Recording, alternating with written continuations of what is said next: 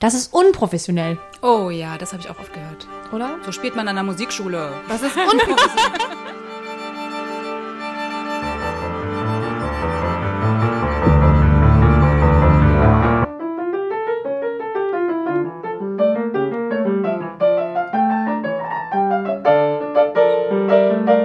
Kunst und Kultur sind ein wichtiger Teil unserer Gesellschaft, klar. Aber welche Rolle spielt die Gesellschaft für die Musik? Wir sprechen über wichtige Themen unserer Zeit aus der Perspektive des klassischen Musikbetriebs. Wie können wir mehr Verantwortung übernehmen? Und worüber sollten wir endlich mal offen sprechen? Darum geht's in Generation Einheit, der Podcast. Herzlich willkommen zur vierten Auflage unseres Podcasts Generation Einheit. vierte Folge Kompetenz. Wir fragen uns, wann haben wir uns eigentlich kompetent gefühlt? wir haben sogar Musikerausbildung. Nein, wir fragen uns vor allem, welche Kompetenzen brauchen wir Musiker, um Gesellschaft mitzugestalten, um das zu vermitteln, was wir gelernt haben. Was sind überhaupt Kompetenzen? Es gibt keine wissenschaftliche äh, veritable Definition dieses Begriffs. Deswegen jeden Fall keine sparen wir uns das. Genau, ja. Man kann Kompetenz. Zuerst haben wir überlegt, ob wir über Bildung. Das war, glaube ich, unsere erste äh, Möglichkeit. Aber auch Bildung ist ja wahnsinnig schwierig. Begabung, Talent. Ja.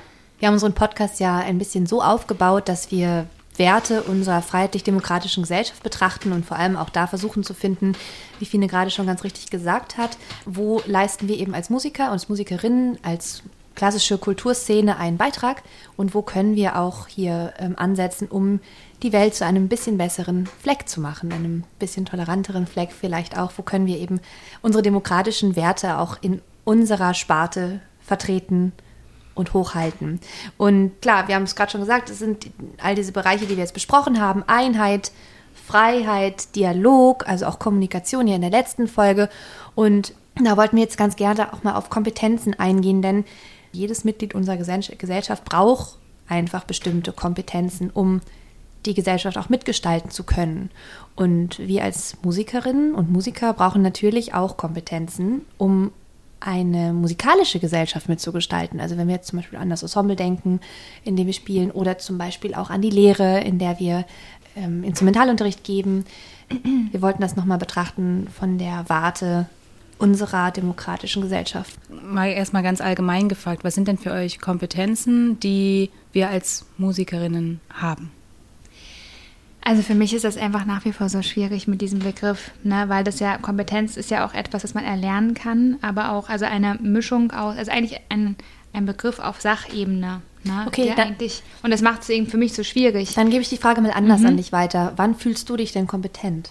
Im Moment, in dem, was ich jetzt gerade tue, nämlich die Verbindung von ähm, Vermittlung und Musizieren.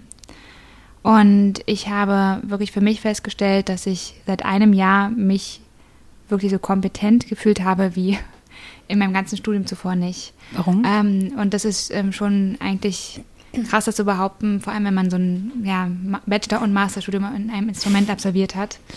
Aber vielleicht auch, weil man dort immer das Gefühl hatte, man ist in einem Wettbewerb und immer das gesehen hat, was andere noch viel besser können, das gesehen hat, was man selber vielleicht nicht kann. Warum glaubt ihr, dass es äh, gerade beim Instrumentalstudium so ist, dass man sich da eher inkompetent fühlt, als wenn man jetzt zum Beispiel BWL studiert? Unser BWL. BWL-Studium, das wird uns, glaube ich, die ganze Serie äh, an Podcast-Folgen begleiten. Ich glaube, das liegt daran, dass wir regelmäßig vorspielen und es einfach offensichtlich wird, was wir tatsächlich können.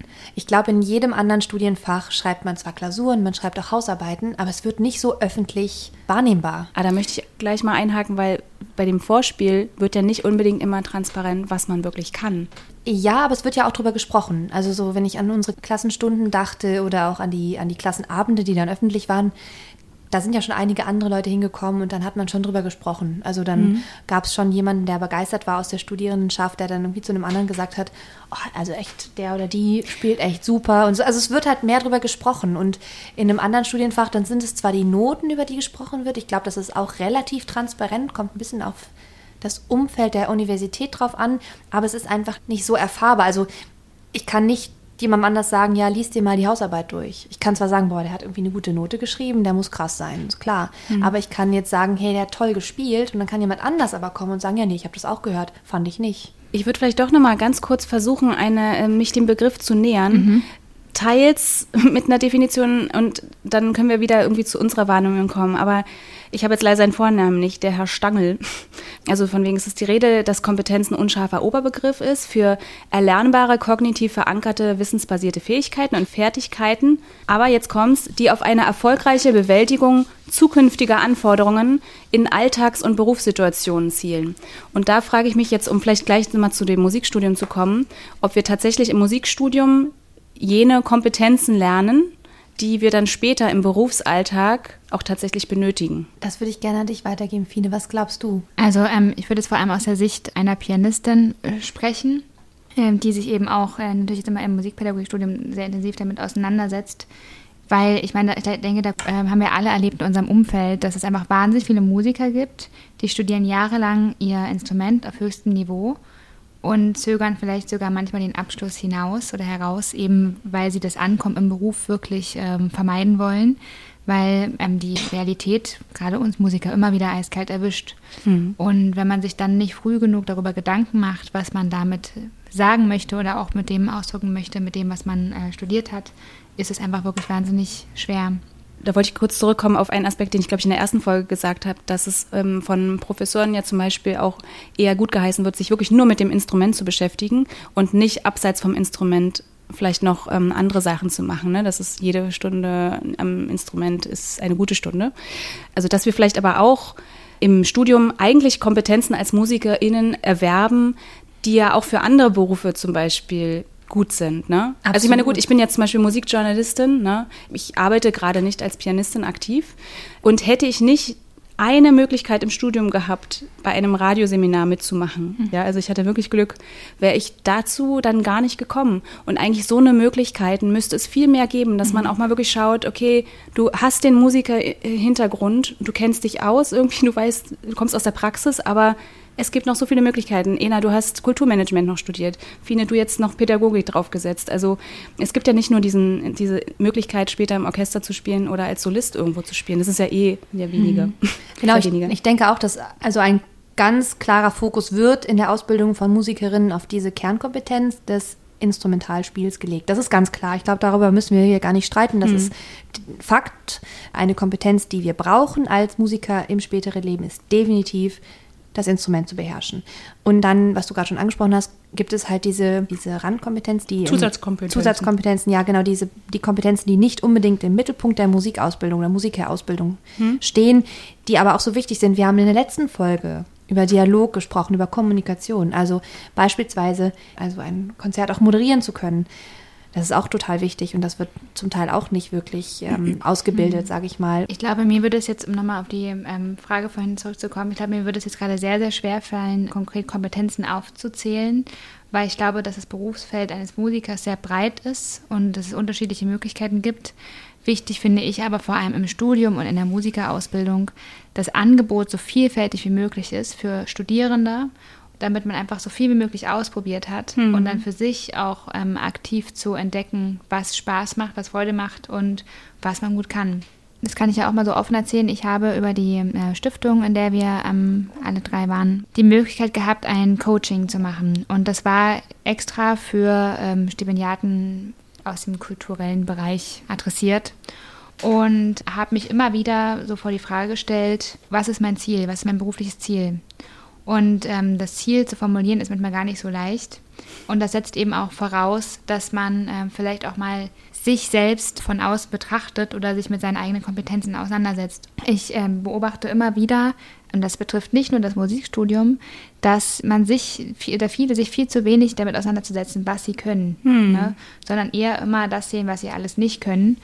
Und das habe ich einfach mal für mich in diesem Coaching so ähm, analysiert. Ja, der Idealzustand wäre eigentlich, dass man innerhalb des Studiums auch ein Coaching bekommt, also oder meinetwegen der Professor oder die Professorin, der Coach, die Coachin ist und das eigene Profil mal untersucht. Also was sind deine Fähigkeiten, was kannst du und worin liegt dein Potenzial? Also man muss ja auch nicht gleich alles können. kann ja auch sein, dass dann Potenzial schlummert, was man fördern kann. Wo liegen deine Leidenschaften? Was ist dein Herzensprojekt? Ne? Deine Interessen, ja. Genau. Und das, das findet, glaube ich, viel zu wenig statt. Mhm. Und ich glaube auch, dass wir uns immer viel zu sehr an vorgefertigten Rastern orientieren. Ich merke das jetzt auch, wenn ähm, ich als Lehrende, ja, mit meinen Schülern. Wer sagt eigentlich, dass man immer die Kompetenzen erwerben muss im Musikunterricht, ähm, dass man die Noten perfekt beherrscht und lesen kann? Ich habe so drei, vier Schüler und Schülerinnen, die tun sich wahnsinnig schwer damit, nach Noten Klavier zu spielen und sind so langsam auf diesem Gebiet. Mhm. Aber wenn es danach geht, nach Gehör zu spielen, ist das wahnsinnig beeindruckend. Das ist so der, deren Lernkanal. Und wieso nicht das ausnutzen und diese Kompetenz noch weiter stärken ne? und den damit einfach, und das ist ja ihre Art zu musizieren, wieso das nicht zulassen und sagen, okay, nebenbei, wir können ja trotzdem noch ein bisschen Noten lernen, ne? das trotzdem noch weiter trainieren, aber wieso, wer entscheidet eigentlich, was für Kompetenzen wir erlernen müssen? Ich gerade, ich glaube, die Verbindung von Kompetenz und Musik fällt mir deswegen auch so schwer, weil ich mich eben frage, welche Kompetenzen brauchen wir denn zum Musizieren? Wer bestimmt ja, das eigentlich? Hast voll recht. Also man, es müsste viel mehr ressourcenorientiert sein als problem- oder defizitorientiert. Mhm. Ja. Naja, wenn ich das jetzt übertrage auf unsere Gesellschaft bringen. Also ich sollte in der Lage sein, die, die Rechte und Freiheiten des anderen nicht einzuschränken. Ganz einfach. Ne? Mhm. Ich, ich, muss halt vielleicht auch zuhören können. Raschel, raschel das also, ist die Lindor-Kugel, Entschuldigung. alles gut, alles gut. Gehört auch dazu. Wir brauchen ein bisschen Zucker hier. Ein bisschen wach werden. Ein bisschen im Mittagstief. Genau. Also ich glaube, dass, also ich muss natürlich gewisse Kompetenzen mitbringen. Ich muss ähm, fähig sein, mich selbst zu reflektieren. Ich muss fähig sein, äh, Grenzen an, anzuerkennen, bei persönliche Grenzen bei anderen Menschen. Also einfach, glaube ich, so vor allem zwischenmenschliche Kompetenzen sind wahnsinnig wichtig für unsere Gesellschaft, damit wir halt auch als, als Einheit funktionieren können. Genau, das finde ich auch immer ganz wichtig, äh, dass wir darüber sprechen, dass wir wirklich auch gerade in der Musikvermittlung Kompetenzen vermitteln können, ähm, die für das gesellschaftliche Zusammenleben wahnsinnig wichtig sind. Ne? Und es geht ja auch über, das, über die Musiziererlebnisse darüber hinaus. Ne? Eben das, was wir in der Folge davor besprochen haben, das Miteinander kommunizieren, Dialog, Offenheit, ähm, Empathie, über Gefühle zu sprechen. Das erlebe ich auch ganz oft, wenn ich unterrichte. Ähm, was mir auch mal wahnsinnig wichtig ist, dass ich mit meinen Schülern über die Emotionen spreche, die ein mhm. Stück auch auslöst. Und da habe ich den einen oder anderen Schüler, der das, glaube ich, zum ersten Mal macht. Ne? Es gibt Familien, da wird nicht drüber gesprochen zu Hause. Na, und im Schulunterricht, wo wird bitte über Gefühle gesprochen? Über ästhetisch, ja, über ja. Ästhetik und Wahrnehmung. Das kommt ja völlig zu kurz in unserer Schule. Da bin ich, da ist meine Theorie. Ich weiß nicht, ob das stimmt, aber ich glaube, dass wir Musiker, die auch mit ähm, einer musikalischen Ausbildung, mit einer musikalischen Instrumentalausbildung groß geworden sind, von früh auf irgendwie lernen, uns unseren Emotionen auch zu stellen und die auch in der Musik zu kanalisieren. Also ganz oft. Da, mhm. Und ich glaube, das führt auch ein bisschen dazu. Also ich kann da definitiv von mir sprechen, dass wir in der Lage sind, sehr hohe, schöne Hochs zu erleben, aber auch sehr tiefe, ja. schwarze Tiefs. Mhm. Und ich glaube, das ist dann immer so eine emotionale Achterbahn, die man ähm, an der Seite von einem Musiker oder einer Musikerin durchmacht. Die sind wahnsinnig elektrisierend, aber dann auch wieder sehr betrübend. Und ich glaube, das liegt einfach auch daran, dass wir von früh auf eben lernen, diese Stelle klingt traurig, versuche wirklich alle deine Trauer da reinzubringen und ich erinnere mich einfach ganz gerne daran, wie ich das früher gemacht habe, als ich noch jung war mit meinem ersten Flötenlehrer, dass ich dann wirklich versucht habe, mir vorzustellen, ich bin jetzt ganz, ganz, ganz traurig und dann habe ich die Stelle gespielt und jetzt bin ich ganz, ganz, ganz fröhlich. Das ist ja auch eine Diskussion, ne? Also, ähm, dass, dass es einige Musiker gibt, die sagen, ja, ich muss doch nicht traurig sein, um eine Stelle traurig zu spielen. Das ist ja beim Schauspiel so, ne? genauso. Ich habe ja. auch meine Geschwister immer gefragt, ja, muss man da jetzt wirklich dann traurig sein? Und natürlich gibt es dann auch bestimmte Techniken. Ne? Method Acting. Yeah, yes. ja. Mhm. Aber äh, spannend, was du sagst. Ich habe ja auch dieses Buch 1913 gelesen, ja. Und äh, die ganzen Künstler, es ist Wahnsinn, wenn man mal so die Tagebucheinträge so durchliest, wie melancholisch die alle waren. Ne? Und ja. zum Teil wahnsinnig witzige Texte geschrieben haben, aber diese Zerbrechlichkeit vielleicht mhm. auch. Ne? Na, der Kontakt vielleicht zu dem eigenen Ich, wobei das, das kann man auch nicht so pauschalisieren, aber. Bringen vielleicht auch deswegen Musikerkompetenzen für die Gesellschaft mit, ne? Frage ich mich auch.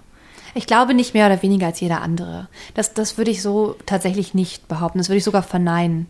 Ich denke, ich dass wir uns jetzt auch kein Alleinstellungsmerkmal Nein, nein, nein, das weiß ich schon, dass, dass, dass ihr das meint. Aber ich, ich glaube, dass wir halt einfach durch diese Extremlagen, diese emotionalen Extremlagen tatsächlich auch im Konzert vielleicht mal wachrütteln können. Und dann vielleicht auch, was du gerade schon angesprochen hast, ähm, im Instrumentalunterricht oder eben durchs Konzerterlebnis vielleicht auch etwas in, in Gang setzen können, dass dann zum Beispiel in Familien, in denen zu Hause vielleicht nicht so viel über Emotionen gesprochen wird, das vielleicht einfach mal besprochen wird. Ja, das ist, glaube ich, wirklich auch der, der Unterricht nochmal viel wichtiger, also als das Konzert an ja, sich. Das glaube ich auch. Aber wo haben wir heute in unserer Gesellschaft der Schnelllebigkeit noch Momente der, ich sage jetzt mal, des Innehaltens und mhm. dessen, wo wir wirklich unsere Aufmerksamkeit auf eine Sache lenken und nur auf, auf die Sinne. Und das können, ne? das kann die Musik. Habe ich äh, gerade ähm, letzte Woche meinen Kindern eine Geschichte vorgelesen, Anna und die Wut. Kennt ihr das? Nein. Ich liebe die Geschichte, weil mein Bruder, hallo Friedi, der ähm, war früher ein bisschen cholerisch und äh, Würde ihm jetzt sehr gefallen, ich hoffe, er hört diesen Podcast nicht. doch hört er. Ähm, Folgt ihm auf Instagram. Und die Anna, die weiß immer nicht, wie sie mit ihrer Wut umgehen soll. Die wirklich, und sie ist schon richtig eine Außenseiterin und alle lachen sie aus, weil sie immer so wütend wird und sie kann ihre, ihre Gefühle nicht kanalisieren. Und dann drückt der Opa ihr eine Trommel in die Hand und dann trommelt sie die Wut halt immer weg. So. Und dann ist es natürlich auch ein bisschen romantisch verklärt. Ne? Also letztlich dann laufen alle mit und finden toll, wie sie Trommel spielt. Man kann dadurch seine Gefühle Total. kanalisieren. Ja, ich hatte auch mal so ein ähm, sehr schmerzliches ähm, Ereignis im Leben zu überwinden und hat auch eine Freundin zu mir gesagt, leg den Schmerz in deine Musik hinein. Das, das können wir Musiker. Ich glaube, gerade in einer Gesellschaft, wo vieles unterdrückt wird an Gefühlen und verboten, also ähm, du darfst nicht wütend sein, äh, du musst jetzt ganz lieb läch- lächeln und Gerade als Frau, als genau, Mädchen. ja, dass Musik genau das auch darf. Was mir so gefällt an dem Kompetenzbegriff, muss ich sagen, ist, dass ich, also ich habe ja einen Musikerpapa und gerade als Kind habe ich ganz oft gehört, ähm, wenn, mich- also wenn mich jemand Klavier spielen gehört hat, na ist ja kein Wunder bei dem Papa.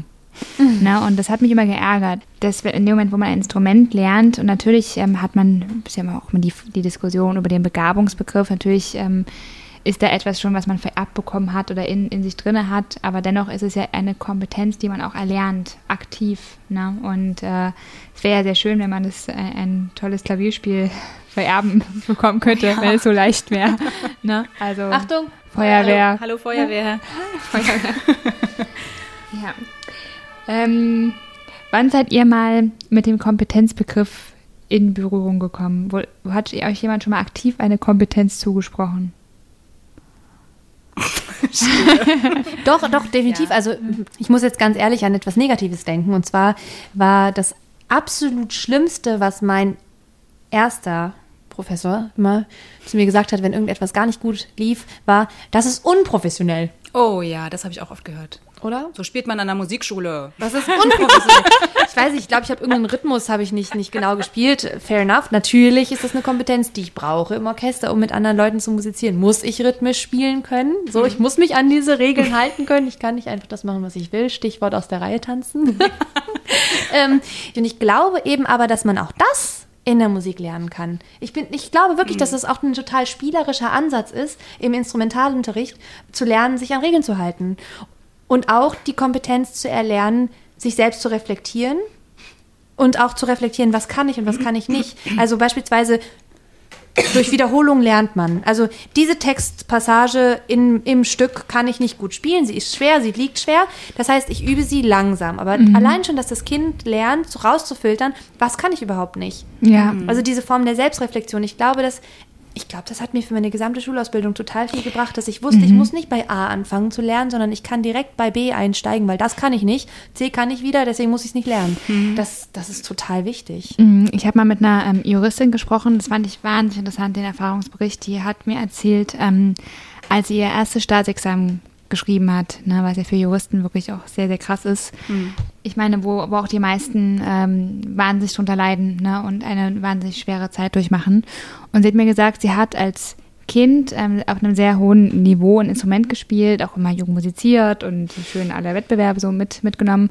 Und sie meinte, sie hat da verstanden, wie viel ihr das auch so gebracht hat fürs ganze Leben, weil sie dadurch einfach schon als Kind erfahren hat, wie ihr Körper reagiert, wenn sie wirklich sehr, sehr nervös ist. Und andere ähm, um sie herum haben das einfach noch nie vorher so gehabt.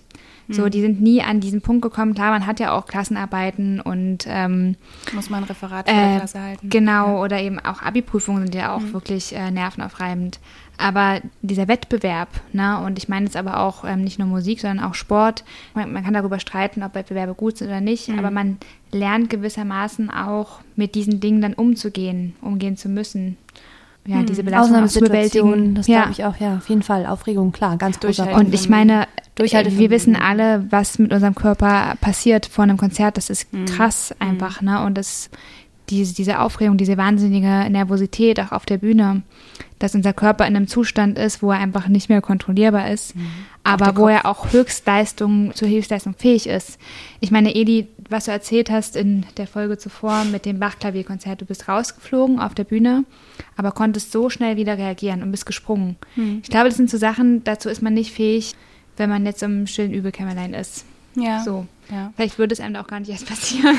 das ist auch die Frage. Aber ja, natürlich, die Aufregung macht ja, macht ja erst, dass man dann eventuell rausfliegt. Ich glaube, auch eine ganz wichtige Kompetenz, die man bereits schon beim frühen Musizieren erlernt, ist Disziplin. Thema Schlüsselkompetenzen. Ne? Wahrscheinlich gibt es da auch unterschiedliche Herangehensweisen und, und, Definitionen, aber es gibt im Prinzip vier verschiedene Schlüsselkompetenzen. Einmal die Sozialkompetenz, dann die Selbstkompetenz, Methodenkompetenz und die Sachkompetenz. Über Sachkompetenz müssen wir wahrscheinlich nicht groß sprechen, aber ich habe nur überlegt, welche von diesen Kompetenzen bei uns besonders ausgeprägt sind. Und da sind nochmal verschiedene Unterkompetenzen ne? also, oder Fähigkeiten. Und da fand ich ganz interessant, dass Sozialkompetenz gar nicht mal so unbedingt. Also es sind verschiedene Fähigkeiten, die da aufgezählt wurden ne, bei Sozialkompetenz. Ich glaube, Kooperationsfähigkeit lernen wir schon. Wir lernen auch Kommunikationsfähigkeit, hatten wir in der letzten Folge, und Teamfähigkeit, zumindest wenn wir, wenn wir das wollen. Interessant fand ich, dass besonders viele zutreffende Fähigkeiten hier waren bei dem Thema Selbstkompetenz. Und zwar dazu gehört unter anderem die Fähigkeit, konzentriert und diszipliniert zu arbeiten, wie du gerade gesagt hast, Reflexionsfähigkeit, Leistungsbereitschaft Leistungsgesellschaft und ähm, Kreativität, Zeitmanagement, Selbstmanagement. Mhm. Alles check, check, check. Ne? Was wir ja, ohne das kommst du nicht, kommst ohne du nicht durch. Kommst du nee, genau. Nee, nee. Und was auch ähm, relativ stark vertreten war, meiner Meinung nach, ist die Methodenkompetenz. Mhm. Dazu gehört Organisationsfähigkeit, Spannend. Problemlösungsfähigkeit beim Üben, ne? selbstständiges Arbeiten, also mhm. acht Stunden üben, das muss irgendwie selbstständig sein. Ja, vor allem die Pianisten ne, mit euren ja, genau. ewig langen Übesessions. Oder auch kritisches mhm. Denken, wobei, das können wir nochmal diskutieren, und äh, analytische Fähigkeiten. Das ist alles äh, auch Methodenkompetenz. Ist gar nicht mal so wenig, finde ich. Also das klar, stimmt, das lernst ja. du in anderen Bereichen natürlich auch, aber du lernst es im Prinzip ja auch von klein auf. Ja, schon vor dem Studium. Genau. Und äh, deswegen brauchen wir uns vielleicht auch gar nicht so arg zu verstecken, wenn es darum geht, okay, was ist denn eigentlich dein Beitrag zur Gesellschaft? Weil wir doch auch ein bisschen was können. Ja, nicht umsonst sind ja auch in diesen ganzen ähm, Unternehmensberatungen auch Musiker ne, im Team. So? Ja, mhm. gibt es auch. Doch, wir kennen auch ein paar natürlich. Muss man sich nur auf, aufopfern. Das kann man als Musiker, glaube ich, auch ganz gut. Ah, ich glaube, das, das können wir auf jeden Fall. Ähm, Selbstvergessen sein und äh, ja. Egal. Ich meine, selbst am Wochenende, selbst im Urlaub. Ja, selbstbezogen. Ach, ich habe die Flöte schon mit auf den Berg geschleppt, ohne Witz, Natürlich. zum Wandern. Das geht mit dem Klavier leider nicht. Ja, ja krass. Nicht schlecht. Der ja, ja ich musste ja irgendwie üben, irgendwann irgendwo.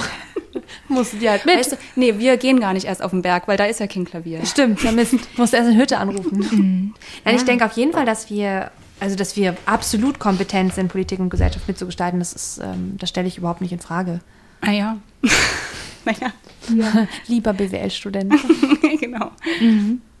Also es war ja auch die Überzeugung von Platon, dass ein Mensch glücklich und die Gesellschaft wohl organisiert ist, wenn jeder Einzelne mit dem beschäftigt ist, wofür er von Natur geeignet ist. Mhm. Von Natur aus gegeben. Mhm. Das ist Eben. ja dann auch die Frage, ist ähm, auch wieder so ein schwieriger Begriff, Begabung, Talent. Also das ist total spannend. Ich habe mich das immer schon gefragt, hat man denn wirklich für etwas ein Talent und ab wann, also wie wird dieses Talent entdeckt? Klar, es gibt irgendetwas, das kannst du gut und dann sagt jemand, das ist dein Talent und dann nimmt man das so für sich an. Aber dann, also ich erinnere mich noch an mein erstes Erlebnis, was jetzt mit Talent und Begabung so einhergeht ja, dann kommt dann irgendjemand, der kann das vielleicht noch mal besser als du. Also der ist noch mal talentierter, sage ich mal, auf dem Gebiet. Also es ist ja auch nicht eine, eine einzigartige Eigenschaft, die du dann hast. Aber ja, ich finde es so wichtig auch bei Kindern, dass die spüren, dass sie auch ähm, Kompetenzen wahrnehmen und dass sie auch dieses, ich glaube, es ist ganz wichtig, auch eigentlich nicht nur bei Kindern, auch bei, bei allen Menschen, zu spüren, ich bin in etwas kompetent. Ja, aber die Erfahrung, die ich damit eben hatte, ist, also klar, die Kompetenzen, dass man denen, die vor allem Kindern auch relativ früh mitgibt und sagt, hey, ich nehme dich auch ernst, ne? Also du hast, du bist auch kompetent, du kannst doch was. Aber wenn es jetzt um diese Talente geht, finde ich es auch gefährlich, gerade in der Musikausbildung, in der Musikerausbildung sagt, okay, das ist dein Talent, das kannst du gut, weil dann gibt es, also bei mir ist es dann zum Beispiel so passiert, dass ich dann da gedacht habe, da muss ich gar nichts mehr dran machen. Hm. Und das ist ja auch falsch. Zumal ja auch immer diskutiert wird, wie hoch ist der Anteil an Talent und wie hoch ist der Anteil an einfach nur Fleiß und Überstunden. Ja, das ist ja, ähm, der Eckhard Altenmüller hat mal einen Vortrag gehalten in Freiburg und da gibt es auch die Grafik, dass ein Musiker bis zum Studium, oh Gott, jetzt muss ich gucken, dass ich die richtige Zahl sage, ich glaube bis zu 10.000 Übestunden geübt hat in seinem Leben, also damit er eine Aufnahmeprüfung bewältigt. Ne? Mhm. Ja. Ich denke, Fleisch spielt eine ganz große, Rolle, aber auch Fleisch? ich denke, Fleiß, Fleiß spielt definitiv eine, ich denke, Fleiß spielt definitiv eine ganz große Rolle, klar. Aber was ich auch ganz wichtig finde, ist der Lehrer. Ja. Also die, die einfach die Persönlichkeit, die da dir gegenübersteht. Also schafft die das wirklich, dich so vorzubereiten? Ist die so ein guter Trainer, dass sie wirklich genau da ansetzt, wo du dran arbeiten musst und da nicht, wo du gerade schon genug Wobei, das ist Begabung ja, hast. genau, dem würde ich ja eher widersprechen, dass es eben immer nicht nur darum geht, da anzusetzen, was man alles nicht kann, sondern eben gerade da anzusetzen, wo jemand seine ganz starken Kompetenzen hat und die noch weiter auszubauen und nebenbei die Ja. ähm, Kompetenz, Mhm. die, Da kann ich so die vielleicht noch nicht so ausgebildet sind. Habt ihr euch in der Musik, also äh, vor dem Studium meine ich jetzt, habt ihr euch kompetent gefühlt als Musikerin? Hat sich das irgendwie geändert während des Studiums, nach dem Studium? Also am Anfang nicht, nein. Am Anfang dachte ich, oh Gott, ich kann doch gar nicht irgendwie ein Stück jemals aufhören. Und Am Anfang, ich als das, du klein warst? Oder? Nee, nee, als ich angefangen habe zu studieren. Und Okay. das hat auch ziemlich lange angehalten. Da dachte ich, ich kann kein musikalisches Werk jemals erarbeiten, ohne dass ich das mit einem Professor wirklich bis ins kleinste Detail bespreche und durcharbeite. Also ich habe mich nicht kompetent gefühlt, meine eigene musikalische Interpretation dieses Werkes tatsächlich auf die Bühne zu bringen. So, ähm, das ist erst später gekommen. Tatsächlich eigentlich auch erst mit meinen Orchesterstellen, weil ich dann ja im Orchester bereits da habe ich auch erst lernen müssen, als ich meine erste Stelle als Soloflötistin angetreten bin, habe ich auch noch nicht gedacht, dass ich kompetent bin, um, diesen, um diese Rolle auszufüllen. Überhaupt nicht. Überhaupt nicht. Und ich hatte wirklich Angst davor, dass ich hatte gedacht, die haben sich in der Zeile getauscht, die wollten mir diese Stelle gar nicht geben und so. Also wirklich alle Ängste, die man so haben kann. Und dann bin ich da aber reingewachsen und habe diese Kompetenzen auch erlernt. Dann im Anschluss dachte ich auch, okay, so jetzt traue ich mir das auch zu. Jetzt war es auch eine schwierige Zeit, fand ich mit dem Lockdown. Dann habe ich jetzt bestimmt anderthalb Jahre nicht mehr im Orchester gespielt. Und als ich das erste Mal dann wieder vorne saß, da hatte ich richtig, richtig ähm. Respekt, ja. Aber kompetent gefühlt habe ich mich dann ab irgendeinem Zeitpunkt schon. Und dann habe ich auch gedacht, nein, wenn man sich jetzt auch berei- vorbereitet auf irgendwelche Vorspiele oder so, denke ich mir jetzt auch oft, nee, ich bin eigentlich selbst mein eigener Lehrer und eigentlich auch der kritischste und beste Lehrer.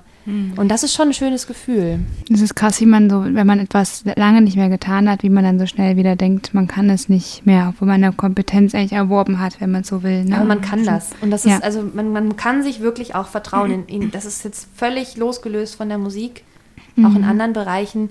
Wenn man weiß, dass sich, man sich gut vorbereitet hat und wenn man weiß, dass man das schon bereits mal gemacht hat, dann geht es meistens gut. Also klar ist so, ein, so eine gesunde Portion Respekt auch immer, immer sicherlich von Vorteil und man muss auch nicht überheblich sein und denken, man, denken, man, man kann alles einfach so.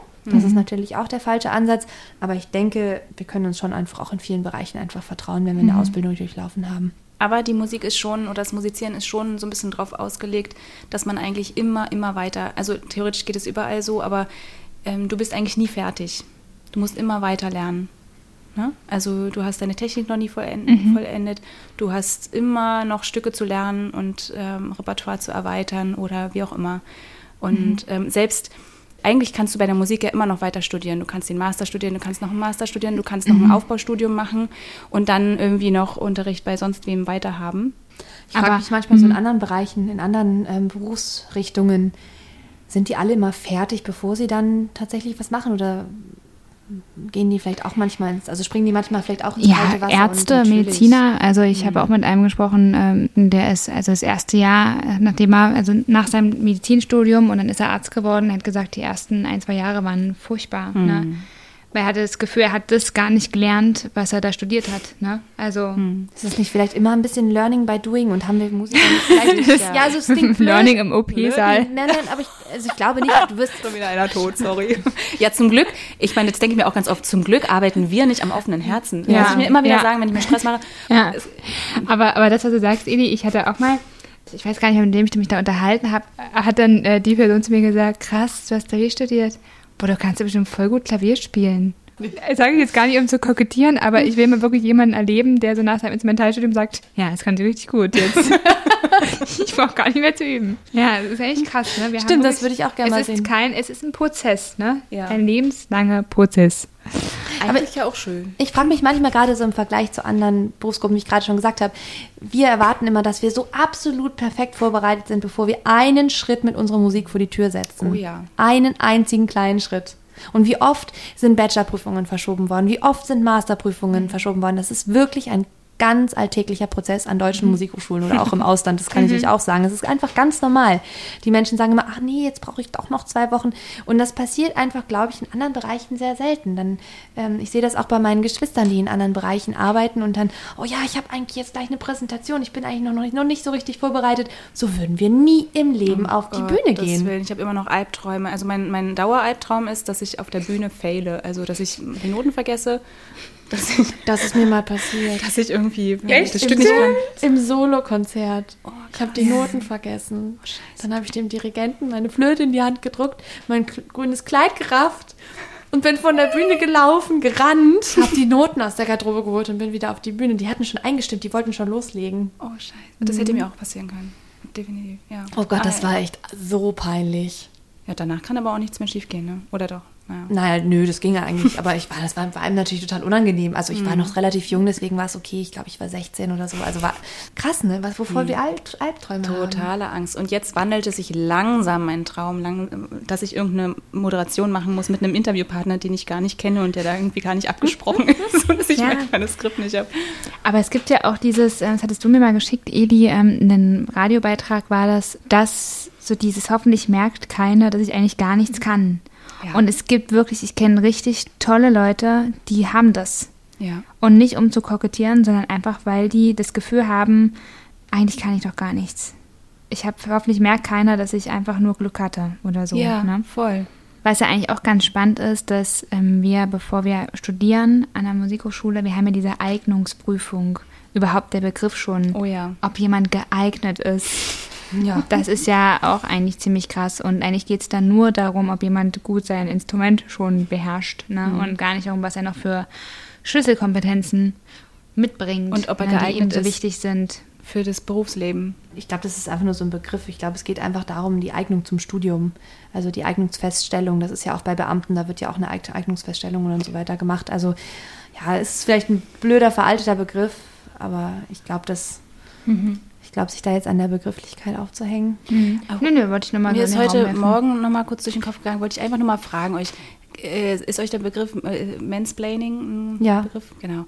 Also wenn Männer erklären, wie die Welt läuft, gerade gegenüber Frauen. Also ich wollte euch ja nur mal fragen, weil es da auch darum geht, äh, Kompetenz vielleicht in Frage zu stellen oder Ja. die eigene. Ist euch das passiert im Musikbetrieb? Ich hatte mal einen Referenten, da hatten wir immer dieses Jahresgespräch. Der war total nett und ich will auch gar nichts äh, gegen ihn sagen, aber der hat einmal, da haben wir so ein bisschen über meine beruflichen Perspektiven gesprochen und er hatte wirklich, wirklich gar keine Ahnung von Musik. Was wie gesagt überhaupt nicht schlimm ist, aber er hat mich trotzdem beraten. Ja, Frau Mücksch, Sie könnten doch auch mal in einem Orchester spielen mit, Orche äh, mit Klavier. Und äh, da gibt es auch Festanstellungen dann. Ähm, und er meinte halt so diese Solokonzerte, ne, dass ich das beruflich machen könnte, an einem Orchester angestellt bin. Und dann habe ich gesagt, nee, nee, also da werden halt meistens Solisten eingeladen ne, und auch Gäste. Dann hat er gesagt, nee, nee, erkundigen Sie sich nochmal. Das geht. Ach, geil. Und dann dachte ich wirklich, wow. ja, Wow, einfach nur einfach nur wow. Ja, stimmt. Solche Leute gibt es auch, ja. Aber meint ihr, das ist, sind nur Männer oder gibt es nicht auch Frauen, die so sind oder sein können? Vielleicht hat es auch was mit einer Machtposition zu tun. Ne? Ich meine, umsonst wird dieses Wort Mansplaining ja wohl nicht erfunden worden sein. Ja. Ich kann mir schon gut vorstellen, dass es da ein paar mehr Männer gibt, die meinen, die Welt erklären zu können. Aber ich bin mir ganz sicher, dass es genauso Frauen gibt, die das tun. Was ich wirklich schade finde, ist, dass wir uns häufig so beirren lassen oder glauben, dass jemand, der ähm, autoritär, dominant auftritt, auch kompetent ist. Und ja, das ist was, was ich immer wieder beobachte, auch bei Politikern, dass wir uns so schnell beirren lassen. Ja. Sobald jemand männlich stark auftritt, wird Ja. ihm eine Kompetenz zugesprochen. Sobald jemand äh, jung ist, Mutter ist, ähm, Hoch spricht vielleicht noch. Da, also wenn man, ich glaube, eine Ja. hohe Stimme oder hoch und schnell sprechen, ja, ich Franziska weiß, Giffey. ich, ich gehöre auch dazu. Herzliche Grüße an Frau Giffey. ist, das ist der Fall, ganz klar. Also natürlich äh, wirkt es einfach nicht so kompetent. Aber ich möchte ganz gerne noch mal einen ganz anderen Bereich ansprechen, den mit den Kompetenzen, die uns zugesprochen werden, wenn wir eine Musikausbildung haben. Also ich glaube, rasche mal erstmal zu ja. Entschuldigung. Ist Ja, wieder Bonbon im Konzert. Ganz langsam Mandarine. okay, fertig. Wir hatten das gerade schon kurz angesprochen. Dann kommt diese Frage, ja, was hast du denn studiert? Ja, ich habe Musik studiert. Ah, cool. So, dann kannst du ja wohl gut Klavier spielen. So, das greife ich jetzt mal so auf aus der Erzählung von vorhin. Ja, natürlich können wir das, das haben wir erlernt, aber wir haben, und zwar ganz individuell, uns auch noch ganz viele andere Kompetenzen. Genau. Und die werden uns in vielen Berufsfeldern, und das trifft nicht allein die Musik, oft abgesprochen. Und da können wir jetzt zum Beispiel mal in eine Krisensituation gehen. Da gehen wir jetzt in die Corona-Krise, gucken wir uns Kulturbetriebe in der Corona-Krise an, also Orchesterbetriebe. Wir sind jetzt hier mhm. alle Musiker, deswegen sage ich, lege ich mal den Fokus auf Orchesterbetriebe. Ja, da hast du jetzt ganz viele Menschen, die können plötzlich nicht mehr spielen Gut, dann schickt man sie nach Hause. Das ist ganz oft passiert. Nicht immer. Es gibt auch Orchester, die das anders gehabt haben, gehandhabt haben. Aber das ist doch eigentlich kein sinnvolles Krisenmanagement. Mhm. Weil die Menschen, die wollen ja spielen, die wollen ja arbeiten. Der ein oder andere ist vielleicht froh. Der sagt, cool, habe jetzt Zeit für mich, ich habe Zeit für meinen Garten, vielleicht auch Menschen mit Kindern, die sagen, schön, jetzt habe ich die Zeit, kann ich Zeit mit den Kindern nutzen. Schön Homeschooling, macht voll Spaß.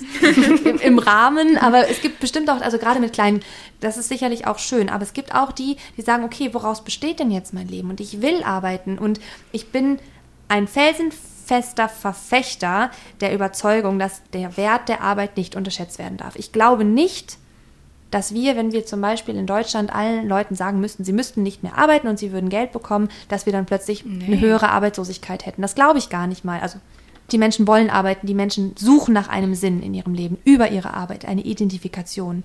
Und das passiert dann mit den Musikern, die dann irgendwie plötzlich zu Hause sitzen und nicht mehr spielen dürfen und denken, was mache ich denn mit meiner Zeit? Was, was mhm. mache ich denn jetzt? Und da gibt es so viele Kompetenzen, die da liegen. Mhm. Und das ist auch eine anerkannte, eine anerkannte Strategie des Krisenmanagements in Unternehmen, dass man sagt, okay, ich gucke erstmal, was habe ich für Kompetenzen vorliegen, wie kann ich die nutzen, um das Unternehmen jetzt weiterzuführen. Und das hätte man auch in manchen Kulturbetrieben ähm, tatsächlich besser machen können, dass man sagen kann, okay, nein, wir schicken euch nicht alleine nach Hause, sondern was könnt ihr eigentlich, was wollt ihr? Da gibt es super Beispiele, die ich auch wirklich Willst benennen kann. Auch, ja, ja benennen. zum Beispiel das Konzerthaus. Die haben sich sehr viel mit, also Konzerthaus Berlin, das Orchester, die haben sich sehr viel beschäftigt mit Social Media Strategien, mit, mit Musikpädagogik. Die haben wirklich geguckt, hey, was wollt ihr einbringen? Bringt es ein? Und das ist, hat funktioniert. Ne? Mhm. Ich möchte jetzt hier keine schlechten Beispiele nennen, weil ich finde es immer blöd, schlecht zu sprechen, aber es gibt diese 1 zu 1 Konzerte, die unter anderem auch durchgeführt wurden, wo man sagt, okay, wir ähm, setzen einen Musiker mit einem Zuhörer in einen Raum. Es gibt auch andere Orchester, wie zum Beispiel das Beethoven Orchester Bonn.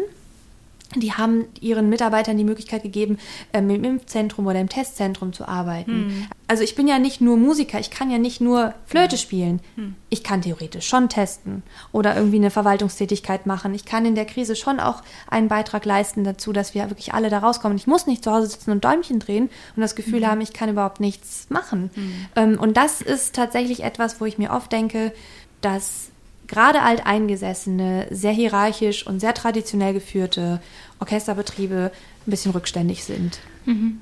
Total gut, was du sagst. Ich finde es aber auch dann gleichzeitig wichtig, dass jeder Musiker und äh, jede Musikerin wissen, was sie neben der Instrumentenbeherrschung auch noch können. Was ihr Add-on ist vielleicht oder ihre, ihre Kompetenz darüber mhm. hinaus. Das ihre ist immer nützlich. Nicht nur als zweites Standbein, sondern einfach überhaupt? Nee, genau, was kann ich denn noch, dass ich mich ja. nicht nur, dass ich meine Kompetenz nicht nur daraus ziehe, wie gut ich Flöte spielen kann. Ja, das stimmt. Es geht auch nicht darum, dass man jetzt einen Plan B braucht oder dass man nee. jetzt unbedingt, das, es muss auch nicht jeder unbedingt so ein zweites Talent mitbringen. Das ist überhaupt nicht äh, gefragt. Mhm. Es gibt ja auch einfach Menschen, die nur ein Interesse mitbringen und genau. sagen, hey cool, ich habe Lust, mich damit zu beschäftigen. Ich muss das vielleicht noch nicht unbedingt sehr gut können, aber ich habe Lust, mich damit zu beschäftigen. Mhm. Und das sollte meiner Meinung nach auch gefördert werden. Auch eine Entwicklungsmöglichkeit, weil im Orchester ist es oft so, du wirst genommen, du kriegst deine Stelle, natürlich liebst du deinen Beruf, du liebst mhm. dein Instrument, du liebst die Musik und das ist auch alles schön und gut. Aber trotzdem fehlt manchen mit Sicherheit, also mir hat es gefehlt, als ich im Orchester gespielt habe, so diese Perspektive, wo kann ich noch hin, wo kann ich mich noch entwickeln, wo, wo können meine immer noch schlummernden Ressourcen vielleicht gefördert werden, mhm. wo kann ich da noch dran arbeiten. Das hört ja auch nicht auf, ne? Ich würde mir für unsere Gesellschaft wünschen oder für den Umgang mit uns selbst und mit unseren Mitmenschen, dass wir Kompetenzen von uns selbst, aber auch von anderen lernen zu artikulieren und das auch schon, auch schon Kindern ne, artikulieren und auch sagen, was sie alles äh, für Kompetenzen haben. Ja. Ja, Eli und ich, wir haben uns gestern ausgetauscht.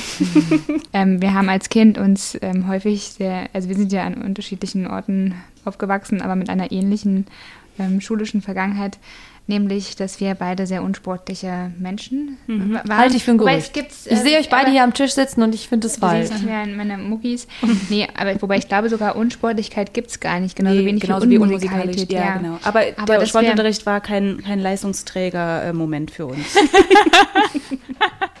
Meine erste fünf hatte ich in der vierten Klasse in Kletterstange, erzähle ich mal. Und ähm, da hätte ich mir auch so gewünscht, dass, weil ich finde Sport so wichtig. Mhm. Ja, und ich mache ja jetzt auch seit ein paar Jahren Sport und merke, wie gut mir das tut. Ja. Ähm, und wie wichtig das auch ist für jeden Menschen. Aber warum kann man nicht Schulsport so vermitteln, so vermitteln, dass es Spaß macht? Genauso wie Musikunterricht. Ne? Also es gab ja so oft Jungs bei uns in der Grundschule, die mussten dann halt irgendwie... Auf die Pädagogen drauf an. Mhm. Ja, aber... Ja, hat das hat auch so viel mit Selbstbewusstsein zu tun, auch in der Musik dann. Ne? Also wenn du dich kompetent fühlst, äh, tut es was mit deinem Selbstbewusstsein. Ne? Mhm. Aber zum Beispiel im Sportunterricht, also das habe ich dir gestern auch erzählt, Fine, jedes Jahr haben wir so einen, so einen Langlauf gemacht und als Grundschülerin schon, als Zweit- oder Drittklässlerin, ich war immer so die Letzte, die dann eingelaufen ist, oder weiß ich nicht, mitunter die Letzte.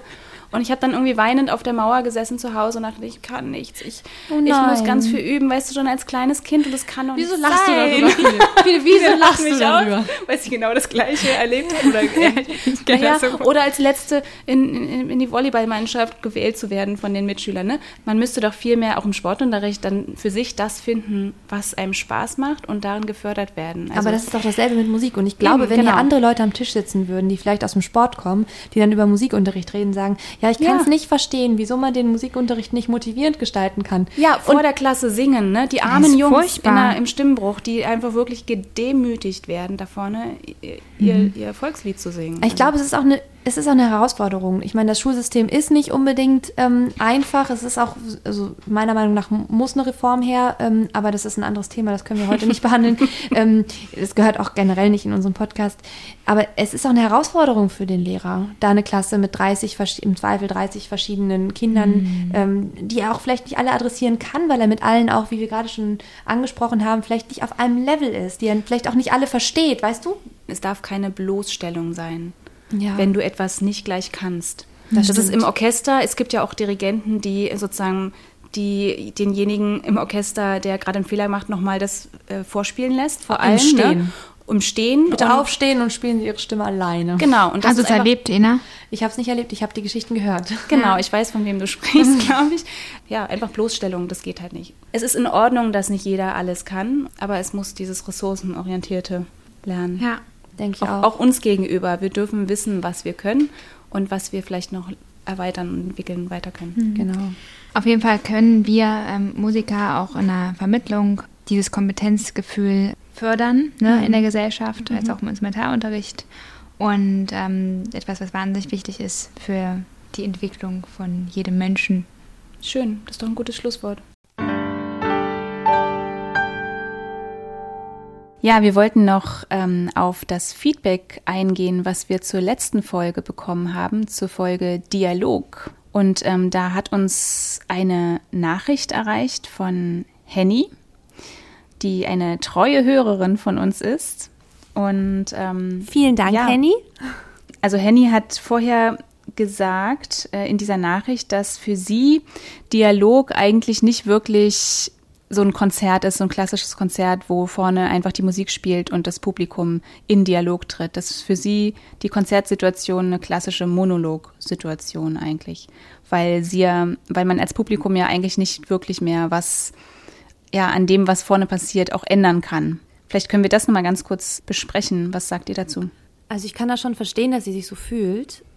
Ich wage dennoch zu behaupten, dass es nicht unbedingt der Fall ist. Denn ich als Musikerin weiß schon auch aus der Erfahrung, auf der Bühne zu sitzen, dass das Publikum schon mit einem kommuniziert, auch wenn das Publikum das vielleicht nicht glaubt.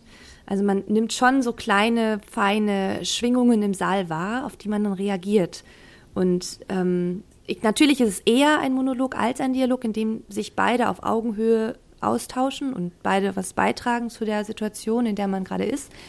Ähm, aber es ist dennoch nicht so, also ein Konzert ist tatsächlich anders, ob das Publikum da jetzt sitzt oder nicht. Und das, denke ich, ist definitiv irgendwie eine Form von Kommunikation und irgendwo auch eine Form von Dialog. Wir haben jetzt letztens ein Konzert auch gespielt, wo der Orchestervorstand vor dem Konzert noch mal eine sehr nette Ansprache, fand ich, zum Publikum gemacht hat. Und seine Aussage war, dass man einfach im Lockdown auch ganz besonders stark gemerkt hat, dass das Konzerterlebnis, das Musizieren ohne das Publikum einfach auch für die Musiker ein ganz anderes Erlebnis ist. Und das nehme ich so ein bisschen als Beweis dafür, dass es schon auch eine Form von Kommunikation ist, die dort stattfindet, im Konzerterlebnis selbst. Haben bei euch früher in der Schule auch immer die Lehrer gesagt, beim Auswendiglernen erzählt eurem Hund oder eurem Meerschwein? Das haben unsere Lehrer immer gesagt. Wenn ihr lernt und dann erzählt ihr das, dann einfach das, also egal wer es ist, dass es einfach so einen Unterschied macht, wem man das jetzt äh, erzählt oder wem man anspricht oder dass es überhaupt, ähm, ja, man dann viel mehr das Gefühl hat, man kommuniziert jetzt und es, ja. Aber wenn ich Henny richtig verstehe, dann hat sie ja das Gefühl, dass sie nicht kommuniziert, wenn sie im Publikum sitzt, dass es für sie kein Dialog ist. Und ihre Wahrnehmung ist, dass wenn sie selber aktiv musiziert, dann hat sie viel mehr das Gefühl, dass sie in einen Dialog tritt aber dass ähm, ihr das quasi gar nicht so in dem Sinne ausreicht. Also äh, ich weiß, dass Henny jetzt keine Profimusikerin ist. Sie, sie ähm, hat, sie musiziert als Hobby oder sie hat das Musizieren als Hobby. Aber genau, offenbar fehlt da was und ich glaube, da ist sie nicht die Einzige und uns geht es ja im Prinzip vielleicht auch manchmal so, dass das durchaus noch mehr gefördert werden kann oder verstärkt werden kann, dieser Dialog. Da ist, glaube ich, nach oben hin noch sehr viel offen. Und das muss auch nicht immer da muss ja nicht immer eine Interaktion oder Partizipation sein, aber man kann da durchaus, glaube ich, noch mehr Bandbreite zulassen im Konzert. Ich würde einen ganz kleinen Ausschnitt aus Ihrer Nachricht noch vorspielen, weil sie da einen interessanten Aspekt anspricht, den wir in unserem Podcast nicht angesprochen haben. Achtung. Am liebsten ähm, würde mir da das Format auch der Improvisation gefallen, weil das so überraschend ist. Also das finde ich im Theater schon immer toll, so dieses Reagieren auf den anderen, aber eben auch Angebote machen und Bälle zuspielen, die der andere annehmen sollte im Idealfall und natürlich selber auch irgendwie Bälle annehmen und die Geschichte weiterspinnen. Und das kannst du ja in der Musik eigentlich auch ganz wunderbar. Ne? Also ähm, ja, man, man fantasiert sich da so ein bisschen was zusammen und hat irgendwie einen gemeinsamen roten Faden. Also das wäre für mich tatsächlich wirklich richtiger Dialog. Ja, so viel dazu, dass dieser Improvisationsgedanke, den fand ich auch nochmal ganz interessant, den sie angesprochen hat. Und sie hat auch viel Theater gespielt. Und Improvisationstheater ist ja auch wirklich, ähm, ja, Dialog schlechthin, oder? Das stimmt total, was sie da anspricht. Also wir haben jetzt über klassische Improvisation in Form von wirklich auf der Bühne spontan passierende Musik oder spontan entstehende Musik gar nicht gesprochen in der letzten Folge. Absolut. Auf der anderen Seite denke ich schon, dass wir auch nicht alles geprobt haben, was dann auf der Bühne passiert. Also die tatsächlichen musikalischen Wendungen, das tatsächliche Timing, das ist doch alles etwas, was im Moment entsteht. Und ob ich jetzt dann vielleicht auch mal eine andere Dynamik verwende oder eine andere Phrasierung oder einen anderen Akzent setze, klar, das ist nicht dasselbe, wie tatsächlich zu improvisieren. Aber ihr kennt es auch, ihr zwei, da bin ich mir sicher dass dann der, im Konzert selbst nochmal andere musikalische Momente entstehen, die so eben nicht geprobt und nicht geplant waren und die dann auch besonders schön sind. Das sind doch die Gänsehautmomente, findet ihr nicht? Ja, dazu gehört aber auch ähm, dazu, dass man auch loslässt dann in dem Moment und das zulässt.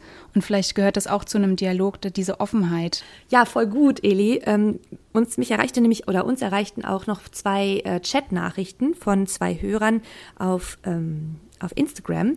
Und das Wort Offenheit ist mir aufgefallen, ist in diesen beiden Nachrichten, die ich jetzt gerne noch mal kurz vortragen würde, das ist sehr stichwortartig gehalten, aber in beiden Nachrichten kam tatsächlich das Wort Offenheit vor und das Wort Ehrlichkeit. Und ähm, die eine Hörerin ergänzte dann noch Regelmäßigkeit. Also diese drei Dinge sind uns noch zugespielt worden.